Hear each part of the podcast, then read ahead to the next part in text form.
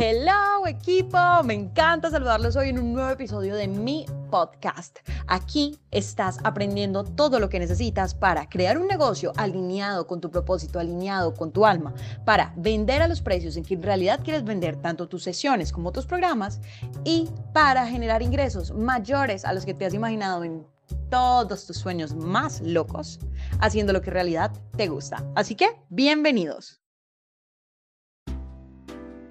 ¿Te está costando vender? Puede ser por esto.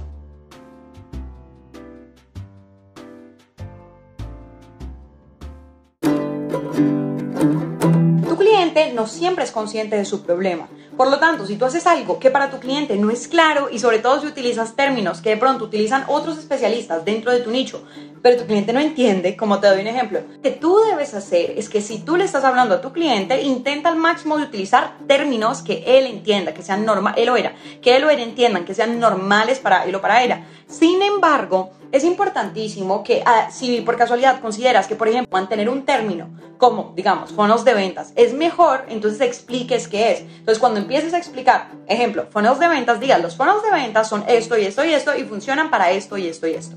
Si yo le hablo a uno de mis clientes cuando no está muy avanzado de funnels, va a decir, ¿qué es esa vaina?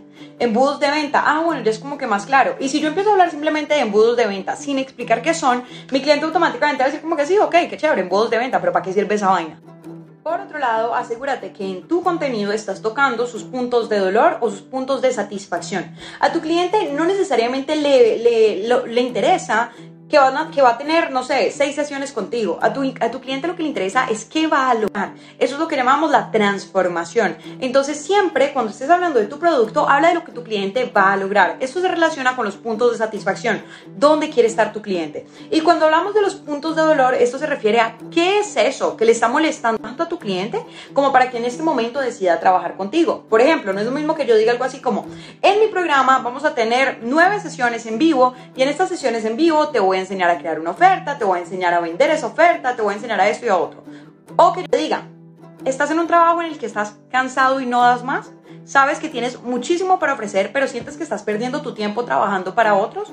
En mi nuevo programa, na, na, na, na, te voy a mostrar cómo construir el negocio de tus sueños y cómo generar ingresos altos mientras te, te gozas del proceso. No te estoy diciendo necesariamente que te voy a enseñar, pero te estoy diciendo lo que vas a lograr.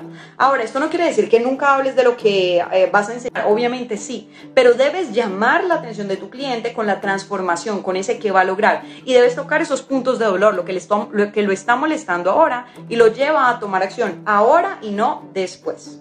Esos son mis tips de hoy para que recuerdes que siempre tu cliente debe saber debe tener claro de qué se trata tu producto y sobre todo hacerlo consciente de su problema. Y ahora que estamos hablando de esto, creo que también es importante decirte que cuando tú tratas temas, y esto lo encuentro mucho en los coaches de vida, cuando tú tratas temas muy generales, la motivación, el empoderamiento, eh, la confianza, etcétera, debes ponerlo dentro de situaciones, porque si no vas a hablarle un nicho demasiado amplio y sobre todo tu cliente no se va a sentir identificado. Créeme, si por ejemplo trabajas la motivación y el empoderamiento para estudiantes, entonces tú les hablas a las situaciones por las que ellos están pasando. Te levantas por la mañana y lo último que quieres es ir a esa clase de 7 de la mañana. Es diferente de decir, te levantas desmotivado.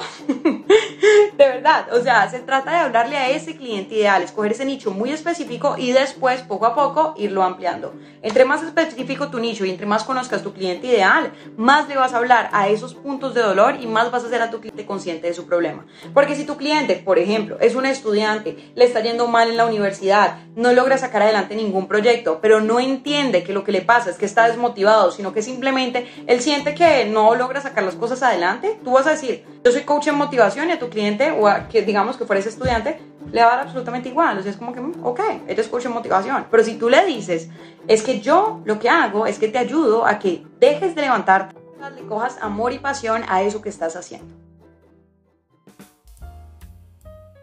Me encantó haber compartido este espacio contigo. Ahora te invito a que tengas mucho más contenido completamente gratis en mi página de Instagram, Facebook o YouTube, como tú prefieras. En todos me encuentras como arroba coach María Laura. Nos vemos allá.